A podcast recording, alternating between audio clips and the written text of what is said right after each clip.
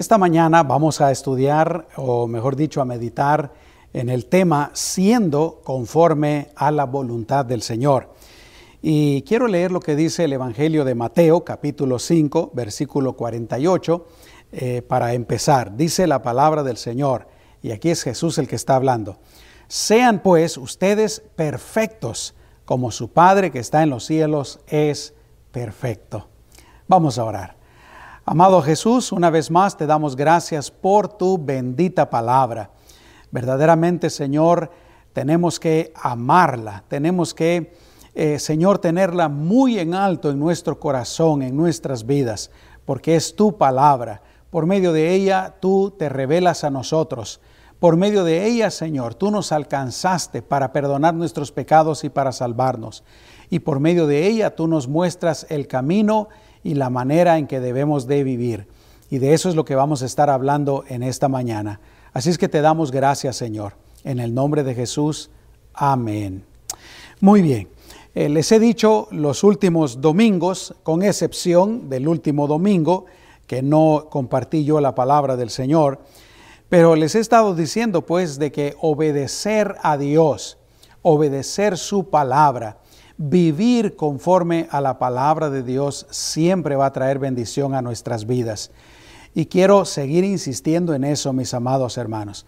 Si nosotros leemos, si nosotros eh, meditamos, si nosotros especialmente ponemos en práctica la palabra de Dios en nuestras vidas, en nuestro hogar, en nuestro matrimonio, en el trabajo, donde quiera que estemos, siempre eso va a resultar en bendición para nuestras vidas. Bendición porque vamos a vivir una vida más recta, nos vamos a meter en menos problemas, una vida más ordenada, pero también la bendición de Dios. Y por eso yo les he estado animando, pues, para que procuremos siempre vivir conforme a la voluntad del Señor y que seamos conforme a la voluntad del Señor. Escuchen lo que dice el, el apóstol Juan en Juan capítulo 14, versículos 23 y 24. Y nuevamente, aquí es Jesús el que está hablando. Y dice, respondió Jesús y le dijo, si alguno me ama, mi palabra guardará. Eh, así es que si amamos a Jesús, si verdaderamente lo amamos, entonces vamos a guardar su palabra, que quiere decir que vamos a vivir conforme a su palabra, vamos a practicar eh, sus mandamientos. ¿Y cuál va a ser el resultado? Dice, y mi Padre lo amará, y vendremos a Él y haremos morada en Él. Pero escucha lo que sigue después. Pero bueno, eh, aquí está hablando de esta tremenda bendición de que tanto Jesús como el Padre, y sabemos que el Espíritu Santo también, van a morar en nosotros. ¿Por qué? Porque guardamos su palabra. Versículo 24 dice, pero el que no me ama no guarda mis palabras.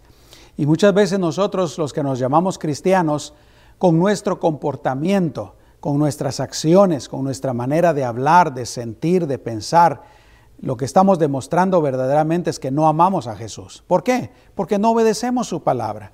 Y no debe de ser así. ¿Te has dado cuenta tú de eso? Bueno, lo bueno es que es algo que se puede cambiar, ¿no?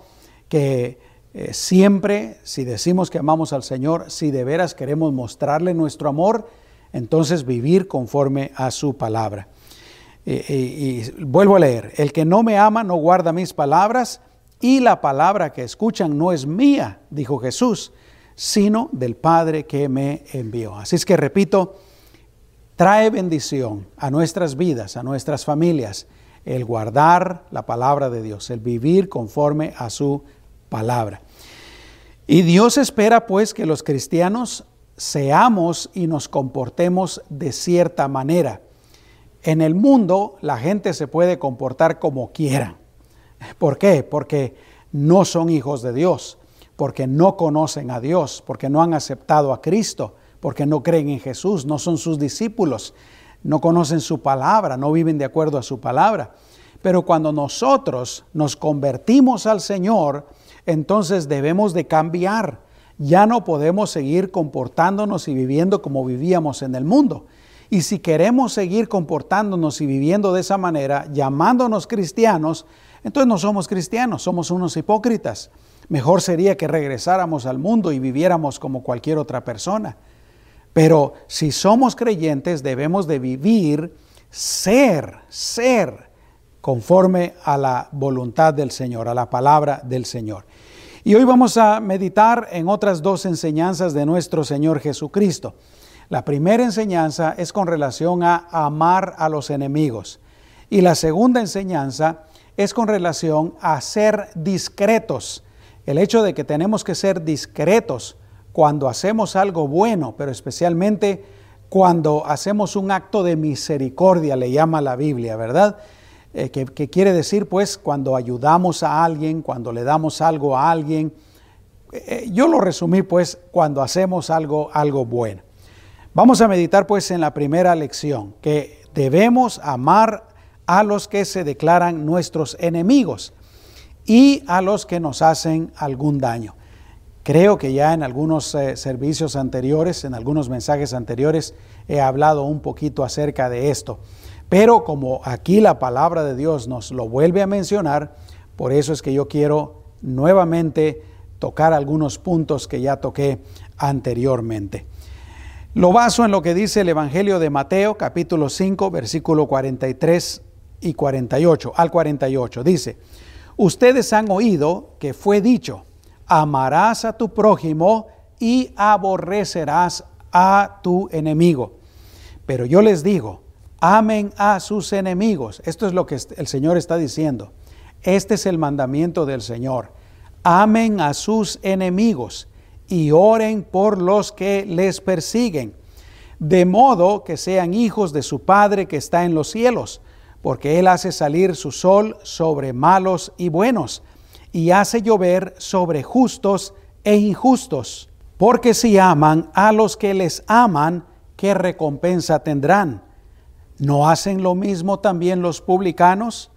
Y si saludan solamente a sus hermanos, ¿qué hacen de más?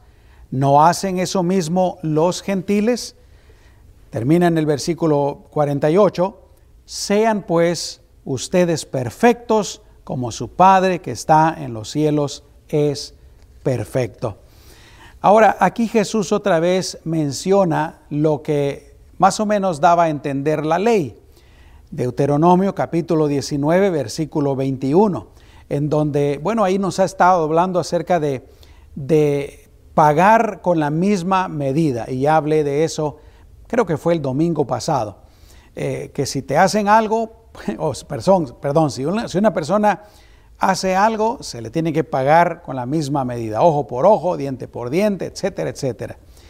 Y aquí pues en Deuteronomio 19, 21 dice, tu ojo no le tendrá lástima. Imagínate, si alguien te hace daño, si alguien eh, te roba, si alguien te insulta, si alguien te agrede, escucha lo que decía, tu ojo no le tendrá lástima.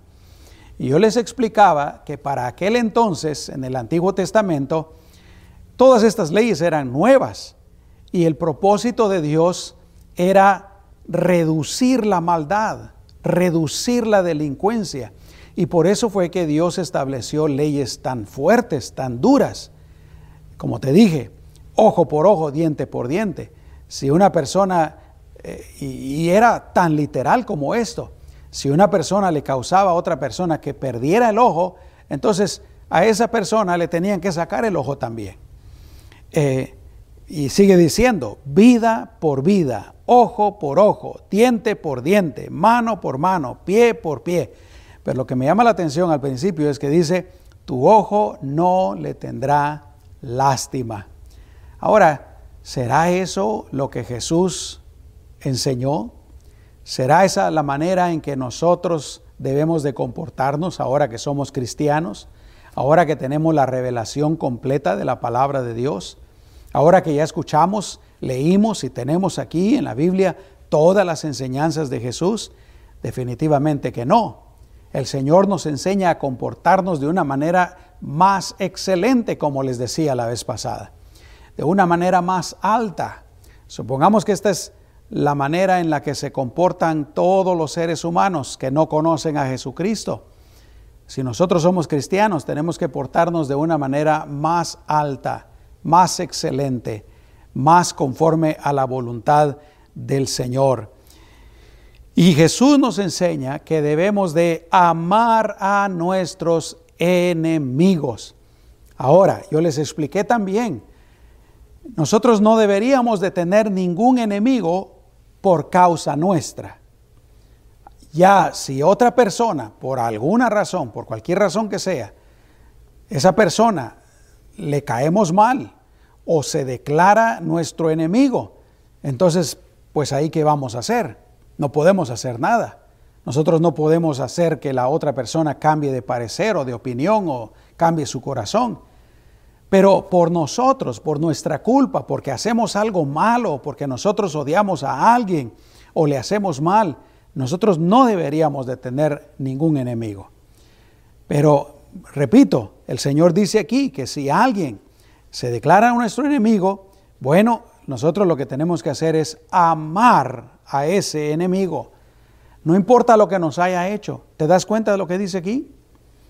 No importa por lo que, eh, lo que nos haya hecho.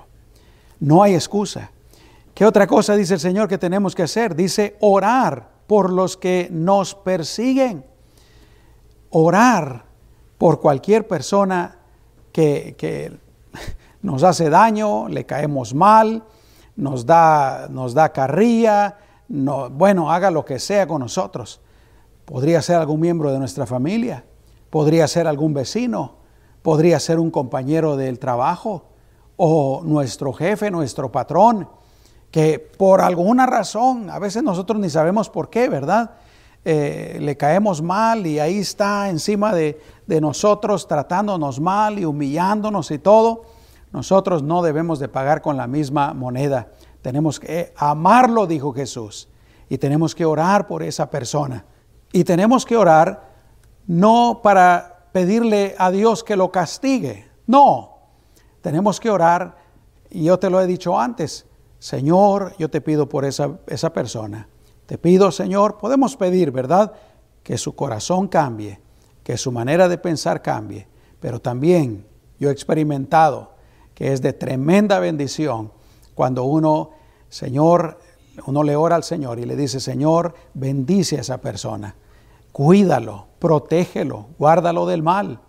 Ah, bendice a su esposa o a su esposo, bendice a sus hijos, bendice su trabajo, prospéralo, Señor.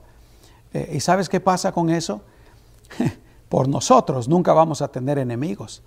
Me recuerdo de una frase que dijo, si no estoy equivocado, fue Benjamin Franklin. Eh, si, no, si estoy equivocado, alguien que me corrija. Pero creo que él dijo, la mejor manera de acabar con los enemigos es haciéndose amigo de ellos. Y aquí el Señor nos habla de esa manera súper excelente de actuar. En Lucas capítulo 6, versículos 27 y 28, eh, nos habla de más o menos lo mismo. Dice, pero a ustedes, los que oyen, ¿estás escuchando? yo estoy escuchando, yo estoy leyendo. Entonces para nosotros, dice, les digo, amen a sus enemigos y hagan el bien a los que los aborrecen. ¿Te das cuenta? Uno no se va a enojar en contra de ellos. Uno no los va a insultar. Uno no les va a poner una trampa. Uno no se va a vengar de ellos. Uno no va a andar chismoseando de ellos por todas partes. Uno va a orar por ellos y uno va a hacerles bien cuando haya la oportunidad. Y sigue diciendo, bendigan a los que los maldicen y oren por los que los maltratan. ¿Te das cuenta? Lo, lo natural, lo normal, eh, lo que está de acuerdo con este mundo es enojarse, es insultar, es tratar de vengarse. La manera de Dios es totalmente diferente. Amarlos, hacerles el bien, bendecirlos, orar por ellos. Romanos capítulo 12, versículo 14 y luego del versículo 17 al 21 dice, bendigan a los que les persiguen, bendigan y no maldigan, porque a veces también hay gente que se agarra maldiciendo, ¿verdad? Y versículo 17 dice, no paguen a nadie mal por mal, procuren lo bueno delante de todos los hombres. Si es posible, en cuanto dependa de ustedes, tengan paz con todos los hombres. Amados, no se venguen ustedes mismos, sino dejen lugar a la ira de Dios, porque está escrito, mía es la venganza, yo pagaré, dice el Señor. Pero en este caso también yo les había explicado que también uno tiene, no tiene que pedir uno la venganza de Dios, aunque aquí el apóstol Pablo, y lo dice inspirado por el Espíritu Santo, esto es lo que Dios está diciendo, ¿verdad? Dice, dejen la, lugar a la ira de Dios, porque escrito está mía la venganza. Tampoco uno se va a poner, ¿verdad? Señor, véngame. Señor, castígalo. Señor, porque eso ya viene de un mal corazón, ya viene de malos sentimientos y de malos pensamientos, viene del pecado, pues. No, no. Uno se lo va a dejar el asunto al Señor. Y luego sigue diciendo en el versículo 20, más bien, escucha esto, si tu enemigo tiene hambre, dale de comer y si tiene sed, dale de beber, pues haciendo esto, carbones, carbones encendidos amontonará sobre su cabeza. Pero vuelvo a decir, uno también no les va a hacer bien, no los va a tratar bien, no les va a dar de comer solamente para que esos carbones se amontonen encima de su cabeza y que les cause mal y sufrimiento. No, eso también viene del mal. No, no, no. Eh, uno debe hacerlo con un corazón puro, con un corazón limpio, con un corazón bueno, con el corazón de Dios. Versículo 21 dice, no seas vencido por el mal, sino vence el mal con el bien. Y muchas veces cuando alguien nos hace daño, nos insulta o lo que sea, y nosotros actuamos mal, ¿qué estamos haciendo? Nos estamos dejando vencer por el mal, como dijo el apóstol Pablo aquí. Escucha lo que dice el apóstol Pedro en Primera de Pedro, capítulo 3, versículos 9 al 12. No devuelvan mal por mal, ni maldición por maldición. ¿Te das cuenta? Sino, dice, por el contrario, bendigan, pues para esto han sido llamados. Imagínate, nosotros hemos sido llamados para bendecir, somos los hijos de Dios. Somos diferentes a causa de que el Señor nos ha transformado, nos ha santificado, nos ha purificado, nos ha lavado con su sangre. Tenemos que comportarnos de manera diferente. Somos llamados para bendecir. Pero qué tal que un hijo de Dios, ¿verdad? Maldiciendo y echando malas palabras, insultos, etcétera. No, no, no, no. Eh, dice, eh, pues para esto han sido llamados para que hereden bendición. Eh, porque el que quiere amar la vida y ver días buenos, refrene su lengua del mal y sus labios no hablen engaño. Qué tremendo, ¿no? A veces con lo que más fallamos es con la boca. Pero Jesús dijo que lo que sale de la boca viene de la abundancia del corazón. Entonces el problema está en el corazón. Cuando tenemos esos sentimientos, pues de ira, de, de enojo, de venganza, de amargura, yo no sé, eh, y, hay que trabajar pues con el corazón, permitir que el Espíritu Santo trabaje en nuestro corazón, renunciar a todo esto. Sigue diciendo, ¿verdad? Apártese del mal y haga el bien, busque la paz y sígala. Nosotros tenemos que buscar la paz, porque los ojos del Señor están sobre los justos y sus oídos están atentos a sus oraciones. Pero el rostro del Señor está contra aquellos que hacen el mal. ¿Te das cuenta? Si nosotros hacemos el bien, si nosotros nos comportamos conforme a la voluntad del Señor, los ojos del Señor están sobre nosotros y sus oídos listos para escuchar nuestras oraciones. Pero si nosotros nos portamos mal, ¿qué dice? El rostro del Señor está contra aquellos que hacen el mal. Mira, deja que los que no conocen a Cristo se comporten como ellos puedan.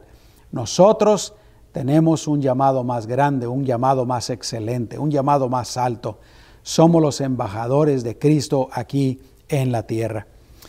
Y bueno, el, pasaje de Mateo también nos dice que si nosotros nos comportamos conforme a la voluntad de Dios, lo que vamos a estar haciendo es mostrando que verdaderamente somos hijos de Dios, ¿verdad? Por eso eh, decía el pasaje ahí, bueno, ya lo leí, pero eh, eso es lo que dice, que si, que si nosotros nos comportamos ah, de la manera que a Dios le agrada, estaremos mostrando que verdaderamente somos hijos de Dios. Y eso es lo que, esa es la manera en la que Dios se comporta. ¿Te habías pensado en esto? ¿Habías pensado en esto? Dios siempre hace el bien, Dios siempre hace lo bueno. Eso es lo que hizo el Señor eh, cuando mandó a su Hijo a morir en nuestro lugar. Escucha esto. Pero Dios demuestra su amor para con nosotros, en que siendo aún pecadores, Cristo murió por nosotros. Todos nosotros los seres humanos somos pecadores. Y lo que merecemos de parte de Dios, bueno, ya estábamos condenados. Somos pecadores y estamos, estábamos condenados. Lo que merecemos es ir al lago de fuego y de azufre por toda la eternidad, al infierno. Pero ¿qué hizo Dios? En su misericordia, en su gran amor, por eso dice aquí, su gran amor, Él demuestra su amor para con nosotros. Él mandó a su Hijo, no había ninguna otra manera de salvarnos. Nosotros no podíamos hacer nada. Entonces Él mandó a su Hijo para que Él tomara nuestro lugar y muriera por nosotros. Entonces, eh, Dios pues nos da el ejemplo. Él no nos pide algo que Él no haga. Él se comporta de esa manera. Eh, dice también ese pasaje que leíamos en Mateo, que Él hace salir su sol sobre buenos y malos, hace llover sobre justos e injustos. Imagínate que Dios eh, alumbrara con el sol y, hiciera llover solo sobre su pueblo, sobre sus hijos, sobre los cristianos. ¿Te imaginas? Eso sería terrible, sería una muestra de maldad terrible. Pero Dios no hace eso. Así es que Dios nos da el ejemplo y Jesús también nos da el ejemplo. Primera de Pedro 3:18 dice, porque Cristo también padeció una vez para siempre por los pecados. Y aquí viene, el justo el limpio, el puro, el inocente, dice, por los injustos, para llevarnos a Dios, siendo a la verdad muerto en la carne, pero vivificado en el Espíritu. Cuando Jesús estaba en la cruz, tú lo sabes, Él está ahí, la gente que está abajo, muchos lo están escarneciendo y le dicen, si tú eres verdaderamente el Hijo de Dios, bájate, sálvate a ti. Uno de los criminales que estaba a la par de él también le dice, si tú eres el Hijo de Dios, sálvate y sálvanos a nosotros también. Y en un momento Jesús hace una oración al Padre y le dice, Padre, perdónalos porque ellos no saben lo que están haciendo. No saben lo que están haciendo. Jesús nos dio el ejemplo de amar al enemigo, de amar al que nos ofende, al que nos ultraja, al que hizo algo malo en contra nuestra. No, mis amados hermanos, tenemos que amar a todo el mundo, incluyendo a esas personas que nos hacen daño. Luego Jesús dice otra cosa o enseña otra cosa. Dice que si solo amamos a los que nos aman o si solo saludamos a nuestros hermanos, dice, entonces ¿qué recompensa tendremos? ¿Entendiste eso? Si solo amamos a los que nos aman, y odiamos a los que no nos aman y solo saludamos a nuestros hermanos, ¿qué recompensa tendremos? Aquí hay algo bien interesante. Quiere decir que si nos comportamos de acuerdo a la voluntad de Dios, vamos a ser recompensados. Pero si no nos comportamos de acuerdo a la voluntad de Dios, perdemos esa recompensa. Y dijo Jesús que, los, que los que se comportan así de esa manera, dice, son aquellos que no le conocen. Él habló acerca de publicanos y gentiles. Y nosotros no debemos de comportarnos como las personas que no conocen a Cristo. Nosotros ya le hemos conocido, hemos creído en Él, ya le recibimos como Señor y Salvador. Somos diferentes. Fuimos lavados con la sangre de Cristo, fuimos justificados, fuimos santificados, el Espíritu Santo mora en nosotros, nuestro nombre está escrito en el libro de la vida, tenemos que ser diferentes. ¿Cuántos dicen amén? ¿Por qué hablo tanto de esto, hermanos? Bueno, porque Jesús lo habló, pero también porque son áreas tan, tan básicas en el cristianismo, pero en las que fallamos. Dime si no es cierto. Todos fallamos en estas áreas. ¿Verdad? Tristeza eh, muchas veces conocer personas que se llaman cristianos y que son cristianos, pero hay en sus corazones, hay, hay odio, hay amargura, hay resentimiento, hay desprecio, hay rechazo, hay todo este tipo de cosas que no le agradan a Dios. Y la otra cosa que el Señor eh, dijo es que si nos comportamos como esa persona, pues que solo ama a los que lo aman y que solo saluda a sus hermanos, no está, no está haciendo nada extraordinario, no está haciendo nada más allá de lo que cualquier persona lo hace. Y el Señor quiere que, repito, nosotros nos comportemos de una manera más excelente, una mejor manera, conforme a su voluntad. Y termino con esto, eh, esta lección. Debemos ser perfectos, dijo Jesús, como nuestro Padre Celestial es perfecto. Ahora, hay que reconocerlo. Ningún ser humano, aunque ya hayamos aceptado a Jesucristo como nuestro Señor y Salvador y seamos nuevas criaturas, ninguno de nosotros va a llegar a ser perfecto mientras estemos en este mundo. Seremos perfectos cuando seamos transformados, ya sea el día del arrebatamiento o cuando nos muramos y el Señor nos lleve a su presencia. Pero eh, yo creo que lo que el Señor está tratando de decirnos aquí es que todos los días y en cada momento debemos de eh, proponernos y hacernos el esfuerzo de vivir conforme a su voluntad. Amén, hermanos. Muy bien.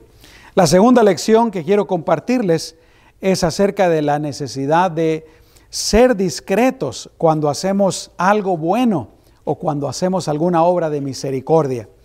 Mateo capítulo 6, versículos 1 al 4, Jesús dice, guárdense de hacer su justicia delante de los hombres para ser vistos por ellos. De lo contrario, no tendrán recompensa de su Padre que está en los cielos.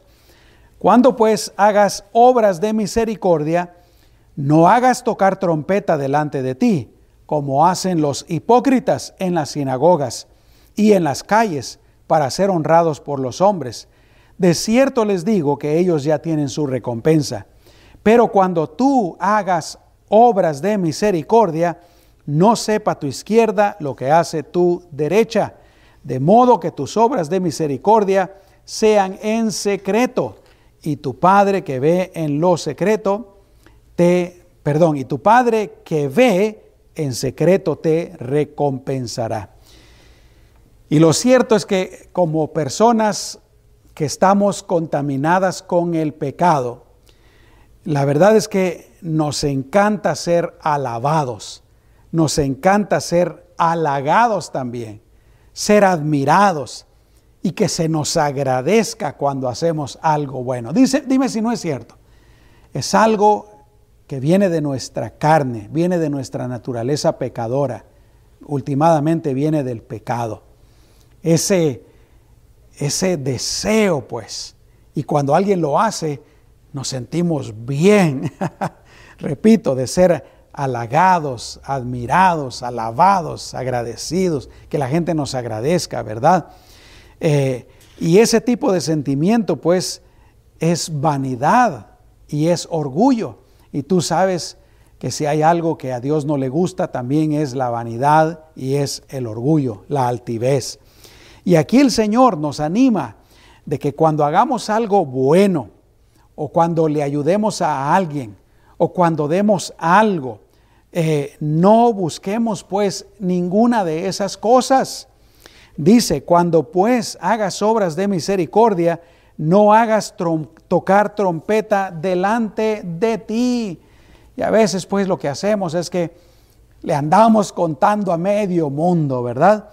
Pero no solo por platicarlo, no solo por compartirlo, sino porque andamos buscando eso, pues, que nos admiren, que nos alaben, que nos, que nos halaguen. Y Jesús dice que, que eso es lo que hacen los hipócritas. ¿Sabes por qué? Porque si yo le hago bien a otra persona, pero realmente no lo estoy haciendo verdaderamente por ayudar a esa persona, para solucionar o para satisfacer alguna necesidad de la otra persona, sino que lo estoy haciendo para ser alabado, para ser admirado, entonces ya lo estoy haciendo por mí realmente. Puede que esté haciendo algún bien, eso es innegable, pero últimamente lo estoy haciendo por mí. Entonces es lo que estoy haciendo se convierte en un acto de hipocresía. ¿Te das cuenta? Y Jesús dice, no hagan eso. Tenemos que hacer las cosas con la motivación y con la intención correcta. Y si lo hacemos así, también recibiremos la recompensa de parte de Dios. Colosenses capítulo 3, versículo 23 dice, y todo lo que hagan, háganlo de buen ánimo como para el Señor y no para los hombres. Si buscamos la admiración, el, el, halago de las demás personas, entonces ¿qué va a pasar? Vamos a perder también la recompensa de Dios. Y eso no debe de ser así. Y, y, cuál va a ser la recompensa que vamos a ganar? Porque aquí, ¿verdad? Eh, eh, el, Señor dice uh, que cuando hacemos algo, eh, pues por ser halagados, dice, ya tienen su recompensa. ¿Y cuál es la recompensa? Va a ser solamente la alabanza de las demás personas. Yo no quiero eso. Yo quiero la recompensa de parte de Dios. Yo no quiero solamente la recompensa de los hombres, pero muchas veces estamos tan ciegos que nos importa más y le damos más valor al halago y a la admiración de las otras personas que a la recompensa de Dios. Yo, repito, yo prefiero la recompensa del Señor. Por eso es que Él dice, ¿verdad? Y voy a hablar un poquito de eso un poquito más adelante, que, que no debemos de publicar pues lo que estamos haciendo. Dios no se agrada de una persona que no puede hacer nada bueno sin dejar de publicarlo para que los demás se enteren. Escucha lo que dice 2 de Corintios capítulo 10 versículos 17 y 18. Dice, pero el que se gloría, dice, gloríese en el Señor, en el Señor. Porque no es aprobado el que se recomienda a sí mismo, sino aquel a quien Dios recomienda. Qué tremendo. Dios definitivamente no se agrada de una persona que anda haciendo cosas y cosas buenas. No estoy hablando de cosas malas, cosas buenas, pero no es discreto, no es discreta lo anda publicando. ¿Por qué? Porque quiere la admiración de los demás. Eso no debe de ser así. Pero cuando hacemos algo bueno o cuando ayudamos a alguien, eh, debemos de hacerlo pues con discreción. Por eso Jesús dijo, ese es el versículo que andaba buscando hace un ratito, pero cuando tú hagas obras de misericordia, no sepa tu izquierda lo que hace tu derecha, de modo que tus obras de misericordia sean en secreto. Y tu Padre que ve en secreto, te recompensará. Qué tremendo, ¿no? Eh, ahora, yo creo que es importante aclarar algo aquí. No quiere decir que no podamos hacer algo bueno delante de las demás personas. Algunas personas me han preguntado algunas veces, entonces, pastor, cuando yo dé los diezmos y dé las ofrendas en la iglesia, mejor yo no le pongo el nombre. No, no, no, no. Lo que importa es nuestro corazón, las, las intenciones de nuestro corazón, la motivación de nuestro corazón. Y repito, si hacemos algo bueno, realmente por la alabanza, por el halago, por la admiración de los demás, ahí es donde está malo. Pero si hacemos algo bueno, eh, y pues las otras personas se enteran por, de alguna manera o nos miran de alguna manera. Eh, pero nuestra intención no fue realmente buscar esa admiración. Entonces no tiene nada de malo. Ah, repito, la cosa está aquí en nuestro corazón. Y, vuelvo a decir, Jesús dice que los que se comportan de esa manera, que hacen las cosas para ser admirados, su recompensa es la admiración de las demás personas, pero se pierden la recompensa de Dios. ¿Cuáles eh, podrían ser algunas de las recompensas de Dios? Y vamos a poner aquí las cosas en una balanza. De este lado vamos a poner la admiración de la gente, los halagos de las personas. Y de este lado vamos a poner algunas de las bendiciones que Dios nos puede dar o recompensas de parte de Dios. Pero déjame antes compartirte un pasaje en donde nos habla acerca del hecho de que Dios recompensa.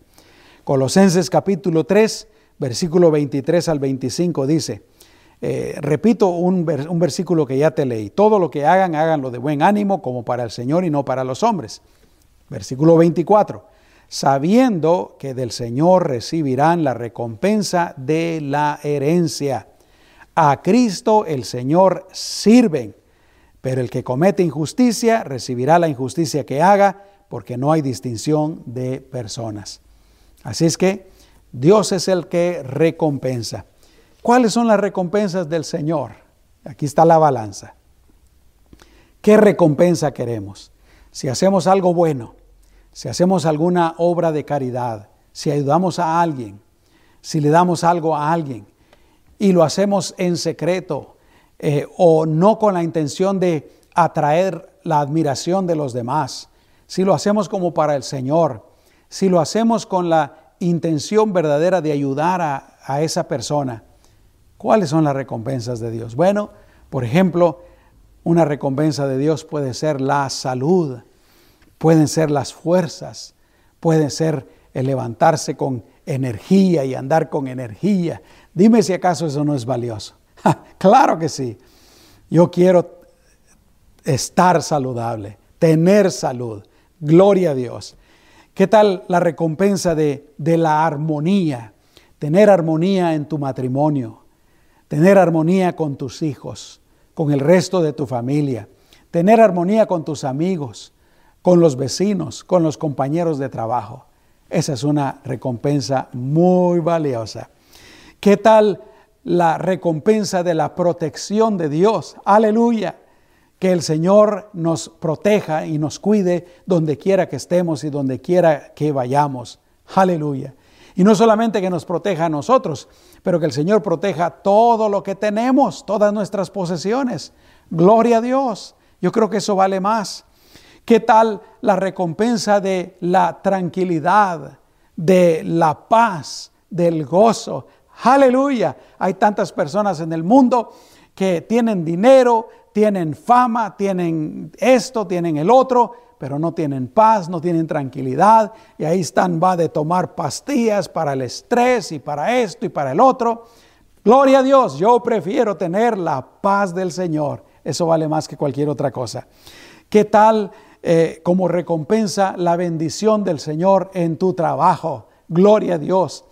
Que tengas un trabajo estable, que tengas un trabajo que te da para cubrir todas tus necesidades, que te aprecien en el trabajo, que tal vez eh, poco a poco vayas subiendo de puesto en el trabajo. Esa es una bendición. O si tienes un negocio, que el Señor proteja tu negocio, que el Señor te mande clientes, que prosperes, gloria a Dios, esa también es una bendición. ¿Y qué tal la recompensa del agrado de Dios? Gloria a Dios. El vivir y que Dios te mire con agrado. ¿Te recuerdas lo que Dios dijo de Jesús? Este es mi Hijo amado en quien yo tengo complacencia. Claro, estaba, estaba hablando de nuestro Señor Jesucristo, pero Dios también puede vernos con agrado cuando ve que somos personas que le amamos, que procuramos vivir conforme a su voluntad, que le obedecemos en su palabra. Amén. Y definitivamente la recompensa de Dios está vuela por los cielos y cae en el basurero porque no sirve para nada. El halago de los hombres, la admiración de los hombres, no sirve para nada.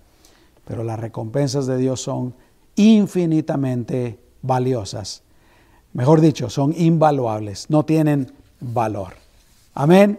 Así es que vamos a tratar de hacer eso, ¿verdad? Que el Señor nos enseña en su palabra. Vamos a amar a los enemigos, Vamos a amar a los que nos hacen daño, a los que quieren nuestro mal, a orar por ellos, a bendecirlos, a hacerles bien cuando podamos. Y en segundo lugar, vamos, mis amados hermanos, a ser personas discretas cuando hacemos el bien. Amén. Vamos a orar. ¿Por qué no le decimos al Señor, Señor, ayúdame a ser así? Vamos a hacerlo. Amado Señor, te damos gracias una vez más por tu palabra y sabemos que esta es tu voluntad Sabemos que es tu voluntad que nosotros nos comportemos así como nos enseñaste, así como tú te comportas, Señor, porque tú nos diste el ejemplo. Ayúdanos, Señor. Ayúdanos a que cuando alguien nos haga daño, cuando alguien eh, por alguna razón le caigamos mal, y, nos quiera andar enfadando, Señor, que nosotros no nos enojemos indebidamente, Señor, sino que al contrario, que oremos por esa persona, que la bendigamos, que cuando tengamos la oportunidad le ayudemos, hagamos algo bien, algo bueno para esa persona, Señor. Señor, ayúdanos a guardar nuestro corazón de odio, de resentimiento, de ira, de enojo, de todas esas cosas que son pecados, Señor. Y Señor, también ayúdanos a ser personas discretas, que hagamos el bien delante de ti, Señor, y que hagamos el bien con el verdadero deseo de ayudar, pero nunca nada más para ser admirados, para ser alabados o halagados o nada de eso, Señor. Ayúdanos a ser conforme a tu voluntad. En el nombre de Jesús. Amén y amén. ¿Cuántos dicen amén? Gloria a Dios. Bueno, no quiero, no quiero despedirme sin darte la oportunidad. Si tú estás viviendo lejos de Dios, si tú definitivamente no estás viviendo de acuerdo a su voluntad, si tú todavía no le has pedido perdón por tus pecados, el Señor te ama el Señor quiere perdonar todos tus pecados. Él quiere darte la vida eterna. ¿Te gustaría recibir a Jesucristo como tu Señor y Salvador? Si es así, repite esta oración ahí donde estás y díselo al Señor, porque el Señor está ahí contigo. Cierra tus ojos y dile, Señor Jesús, te doy gracias por tu amor, porque diste tu vida por mí y derramaste toda tu sangre por mí y cargaste con todos mis pecados. Yo creo en ti, Jesús. Te pido que me perdones de todos mis pecados y de todas mis faltas. Yo quiero vivir para ti y quiero vivir conforme a tu voluntad. Y es por eso que te pido que entres en mi vida y que de hoy en adelante seas mi Salvador, pero también seas mi Señor mi rey, para que tú dirijas mi vida. Yo voy a rendirme totalmente a ti, Señor, a rendir mi cuerpo, mi alma, mi espíritu, mi voluntad, en el nombre de Jesús. Amén. Gloria a Dios. Si tú repetiste esta oración y lo hiciste con todo tu corazón, la palabra de Dios dice que Dios perdona tus pecados por la obra de Cristo y también escribe tu nombre en el libro de la vida. Es decir, Dios te da la vida eterna. Si murieras, el Señor te va a llevar a su presencia. Yo te invito para que de hoy en adelante empieces a vivir para el Señor y que le ames y leas su palabra y aprendas más de su palabra. ¿Está bien? Muy bien. Quiero orar por todos ustedes como siempre lo hago. Vamos a orar. Padre, en el nombre de Jesús, te pido por todos los que me están viendo y los que me están escuchando, Señor. Señor, protégelos de todo el mal, de cualquier cosa mala. Señor, bendícelos en todos los aspectos de su vida y prospéralos, Padre, para tu honra y para tu gloria. Y Señor, si hay alguien que me está viendo, escuchando en este momento, que tiene alguna necesidad, yo te pido, Señor, que hagas un milagro en este momento, en este día. Y Señor, resuelvas esa necesidad. Y si tú tienes una necesidad, ahí donde estás, repite estas palabras conmigo y dile, Dios mío, te pido por esta necesidad, por esta petición, o para que tú resuelvas cualquier situación mala en mi vida. En el nombre de Jesús, yo voy a creer en ti, Señor, y voy a confiar en ti. Ayúdame en tu nombre, Señor. Amén. Señor, toma toda necesidad, toma, sana toda enfermedad, toda dolencia. Bendice a los matrimonios, bendice a los hogares, Padre, en el nombre poderoso de Cristo Jesús. Gracias, Señor. Amén y amén. Gloria a Dios. Que Dios te bendiga y nos seguimos viendo aquí en la próxima ocasión. Hasta pronto.